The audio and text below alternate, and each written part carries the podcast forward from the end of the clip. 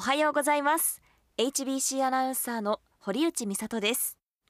サンデーモーニングトーク。この番組は毎週さまざまな分野からゲストをお招きして生活に役立つ情報をお届けします。今週は利尻島から株式会社全代表取締役社長の小坂善一さんにお越しいただきましてお話伺っていきたいと思います。小坂さんどうぞよろしくお願いします。よろしくお願いします。今日は利尻島で漁業と観光業を営んでいる小坂さんから利尻島の魅力たっぷり伝えていただけるということでとても楽しみにしてきました。小坂さんは出身は利尻島なんですか？はい。私は生まれも育ちも利尻島で実家は漁師でした。ただ幼い頃から漁業に就く気はあまりなくて自分に合った仕事がしたいなんて思いながら札幌大学へ進学しましたがある日実家に不幸があって26歳の時に故郷の利尻島へ U ターンしました。島に戻ってからは20年まあいろいろ苦労もしたんですが今では利尻島に戻ってよかったなと感じています。札幌の大学に通ってたんですね。はいそうなんですよまず利尻島と言いますと稚内からおよそ52キロ西側にある沖合にある島ですね。で車で1時間半ぐらいで一周できる島ですよね。そして島の西側には利尻町があって東側には利尻富士町と2つの町があります。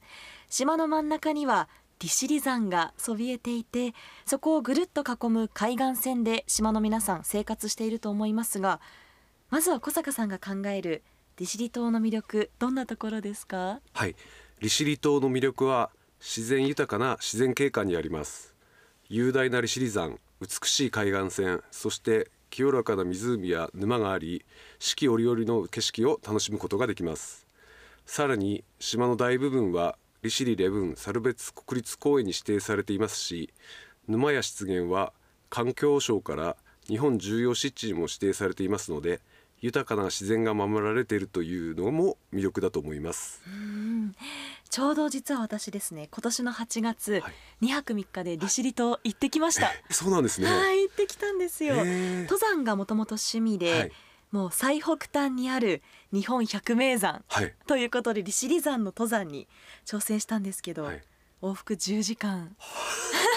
すごいですよそれ初めて山頂で泣きました。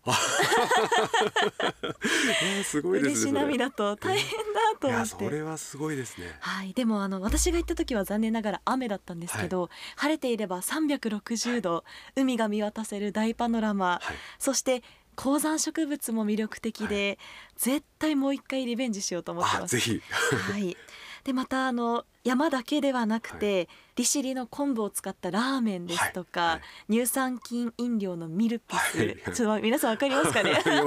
そういった美味しいもの、たくさんいただきました、でちょっと調べてみますと、年間7000人ぐらい登山客訪れているんですね。そうですね。登山口近くにはですねキャンプ場も整備されていて夏場の連休ともなるとたくさんの登山客でキャンプ場も賑わっています利尻島は自然愛好家やアウトドアが好きな方々に理想的な場所と言われています。うん。私が行った時も雨が降っていたのに朝の5時ぐらいにもう自分の前後に人がいました。あそうですか。はい。いっぱい人とすれ違ったので、はい、本当に人気なんだなと、はい、はい、感じました、そして登山やキャンプ場のお話出ましたけど、はい、他にも観光ポイントたくさんありますよね。そうですね。あの私がおすすめする観光ポイントはですね、はい、鏡のように映る逆さ富士が美しい沼のあの姫沼というところとですねあとあの日本海から昇る朝日を堪能できる展望台のペシ岬、えー、もうここもすごい綺麗なんですよ。朝朝日が。そしてあとですね個人的になんですけどもあと自然の中で体の芯から温まる天然温泉利尻ふれあい温泉というところのもう泉質がすごい良くてですねまあ、美白の湯と言われててあのすごくあの肌がツルツルになります。そっか利尻島こう一周できるので、はい、朝日も夕日も楽しめますよね。そうなんですよ。そしてたくさん魅力的な観光スポットがある利尻島なんですが、はい、ここ数年コロナの影響とかってありましたか、めちゃくちゃあってですね利尻島のその観光客の動向はのピークよりもちょっとは少ないんですけれどもあの団体客よりも今個人客の方がすごく増えてきてますね。コロナの影響でですね。ではコロナ以前よりはい。人はちょっと減ってるけどはい。元の水準に戻りつつある、そうですね戻りつつありますね。そうなんはい。そして観光についていろいろお聞きしてきましたが、はい。小坂社長ははい。漁業も営んでいるんですか、はいそうです利尻島といえば海の幸、はい。もう本当に美味しいと思うんですが、は一体どんなものが取れるんでしょうか、はい。やっぱり利尻といえばあのやっぱり利尻昆布ウニがとても有名なんですけれどもそれ以外にですねあのホッケヒラメタラ毛ガニイカ鮭アワビなどあ。その季節によっていろいろな魚が取れるところなんです。あ全部もう。そうなんです。取れますね。はいそうなんです。私もあの利尻昆布を使ったとろろ昆布はい。買ったんですけど、もう旨味が段違いでした。そうなんですよ、もう利尻昆布はもう最高に美味しいんで。はい、もうもちろんそのまま食べても美味しいですし、加工品も含めて、はい。もう他とは違ったはい。味わいがあるように感じたんですが、はい。その美味しさの秘密はどのあたりにあるんですか、そうですね。あのやっぱり利尻といえばあの利尻山があってですねその利尻山と海がつながっているので雨水や雪解け水がミネラルを蓄えたあの甘露泉水となって海へ流れ込むということがあります。うん。当然あのプランクトンが多かったり栄養素が多い海域は良い魚介類が育ちますが特にあの日本最高峰と評される利尻昆布は多くのプロ料理人からも愛されていますしその利尻昆布を食べて育ったウニもまた他にない美味しさがあると言われています。水産物の高騰がニュースになっていますが、はいはいそういった現状はいかがですか？そうですね。あの全体の水揚げ数量はですねあの減っているんですけども海産物の単価の高騰で漁業の売り上げは維持されています。そしてウニはですね今年あの過去最高値を更新して浜値であの1キロあの6万円超えました。はい。去年から見ると大体4割ぐらい高くなってるような感じですね。それはなぜ高くなってるんですか？そうですね。あの赤潮の影響であの北海道のウニが結構死滅した原因もあってですね絶対数量が少なくなったんでやっぱり浜値も高くなってますね、そして今年の夏もとても暑かったですよね、はい。異常気象の影響もあるんですか？そうですね。あの自分の漁業はですねあの昆布漁やウニ漁ホッケカニナマコなどを1年を通してしてるんですけども今年はあの異常気象によるあの海水温の上昇でまあ本当過去にないほどのあの昆布製品の大減産になりましたね。そうだったんなんでです。すねもうより貴重なものになっていきますね。ね。そしてウニの大切な餌でもありますから今後は少し心配ですよね。そうですね。そういうところはすごく心配してますね。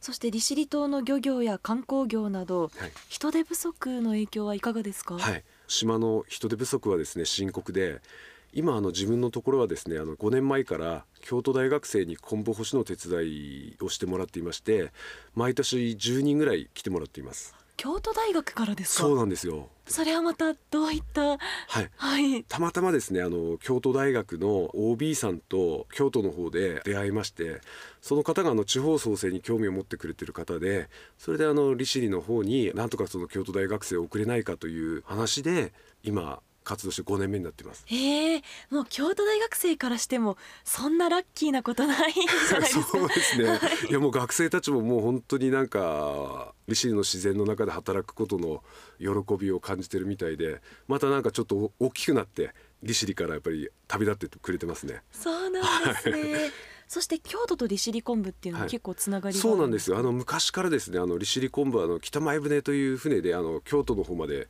運ばれてたっていう経緯がありまして今あの利尻昆布の一大消費地はやっぱり京都大阪になってます。うーん。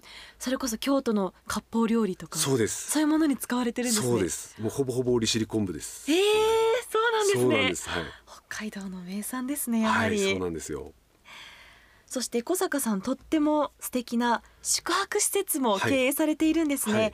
ビラカムイというお名前ですか、はい、どのような思いでビラカムイ作ったんですか？利尻島の魅力をですね、もっと知ってほしいという思いで宿泊施設を開業しました。その思いがしっかり伝わるように、一日一組限定とさせていただいている分、最大のおもてなしをしています。一日一組限定ですか、はい。それはとてもレアな経験ができますね、はい実際にビラカムイではどんな体験ができるんですか？これ実はまずあの手元のパソコンで、はい。ビラカムイとカタカナで検索してほしいです。はい。ビラカムイと検索します、はい。おホームページ出てきました、はい。写真が魅力的、はい。こんなに海沿いに建てられた建物なんですね。そうなんですよ。で木でできている、はい。別荘みたいな、は、はいいすごく素敵な建物出てきました、はい。ここに泊まれるんですか？そうですねあの1日1組限定ですから敷地すべてをプライベート空間として利用できます。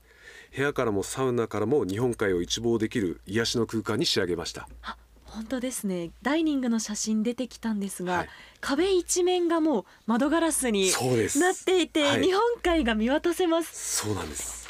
あ小坂さんサウナすごいですね。そうなんですよ海に向かって伸びたテラスのすぐ脇にあのサウナを設置しました。へえ。こちらも木で作られていて円筒型、はい。い、わゆるバレルサウナっていうんですか、はいそうです。もしかしてこれあの外に椅子が置いてあるんですけど、はい。海風で整えるってことですか？そうなんです。海風で整えて本当サウナーの方からもサウナ好きには本当たまらないような仕上がりになってますね。私サウナ大好きなんであすよ。そうですか。こんな素敵な場所が。はいこれしかもダイニングから見える夕日も綺麗そうですそうねなんですよ。で料理の写真も出てきました、先ほどおっしゃっていた海産物、はい。お肉はい。もありますし、はいこのお味噌汁も美味しそうですね。これももろあの利尻昆布で出汁を取ったお味噌汁なんでもう最高に美味しいです。うわ見ているだけでお腹減りますね、い。やそうなんです。もう本当こだわりは天然取れたてっていうのがやっぱり売りになってますんで。だってすぐそこの海で取れたものですね。す。ぐ取ったものをすぐ出すんでもうこれ以上ないような味になってますんで。ただ。アワビの写真も出てきまあそうしたよです。はい。今ちょうど旬なものはアワビなんで。今旬なんですか？今もろ旬です。11月はもうはい最高のアワビが取れますんで。あ私もここに泊まればよかったです。あ そうですね。分かっていればぜひ、はい。あ泊まってほしいなと思いますね。本当に別荘のようにゆったりもできますし、はい。でも普段じゃ絶対味わえないかけがえのない経験ができますよね。そうですね。本当星空もすごい綺麗なんでぜひなんかそれも堪能してほしいなと思いますね。はい。